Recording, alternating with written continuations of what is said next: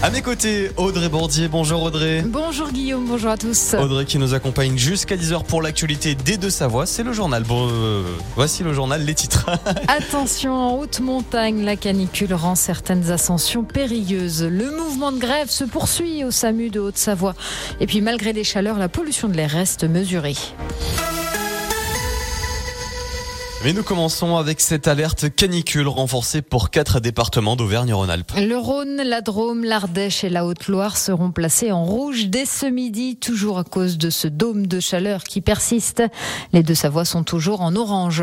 Et cette situation est un terrain favorable pour les incendies. Plusieurs feux de végétation et de broussailles se sont déclenchés dans notre région, notamment en Haute-Savoie. Hier, à Alex, au sommet du Salève et à Beaumont, à chaque fois, les pompiers ont réussi à circonscrire les feux. Et conséquence de cette canicule, les conditions d'ascension sont compliquées en montagne. Oui, la préfecture de Haute-Savoie appelle les alpinistes à la plus grande prudence. Les éboulements et les chutes de pierres se multiplient, notamment au niveau du couloir du goûter. Déjà deux personnes ont perdu la vie cet été à ce niveau. Les crevasses aussi sont plus nombreuses que les autres étés. Plus que jamais, ne sortez pas sans équipement adéquat et sans vous être renseigné au préalable. En Vanoise, c'est une passerelle de randonnée qui a été emportée par les eaux de fontaine se sont retrouvées bloquées, incapables de rejoindre l'autre côté de la rivière. Elles ont été secourues par les services de secours. Le SAMU de Haute-Savoie est au bord de la saturation. Les 35 assistants de régulation médicale ARM participent depuis début juillet au mouvement de grève nationale.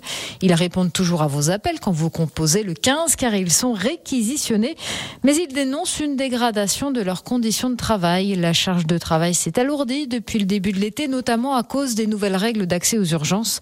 Éric Perret est assistant de régulation au SAMU 74. Aujourd'hui, euh, de source SAMU Urgence de France, entre 2021 et 2022, les appels ont augmenté de 21,6%. Donc raisonnablement aujourd'hui, on peut dire que euh, on est autour des euh, 40 millions euh, d'appels annuels sur la France et, et, les métropoles, du fait du passage en SAS, en service d'accès aux soins, et que tous les appels doivent être régulés par le 15, aussi bien pour aller chez le médecin généraliste, la garde médicale, euh, que les urgences.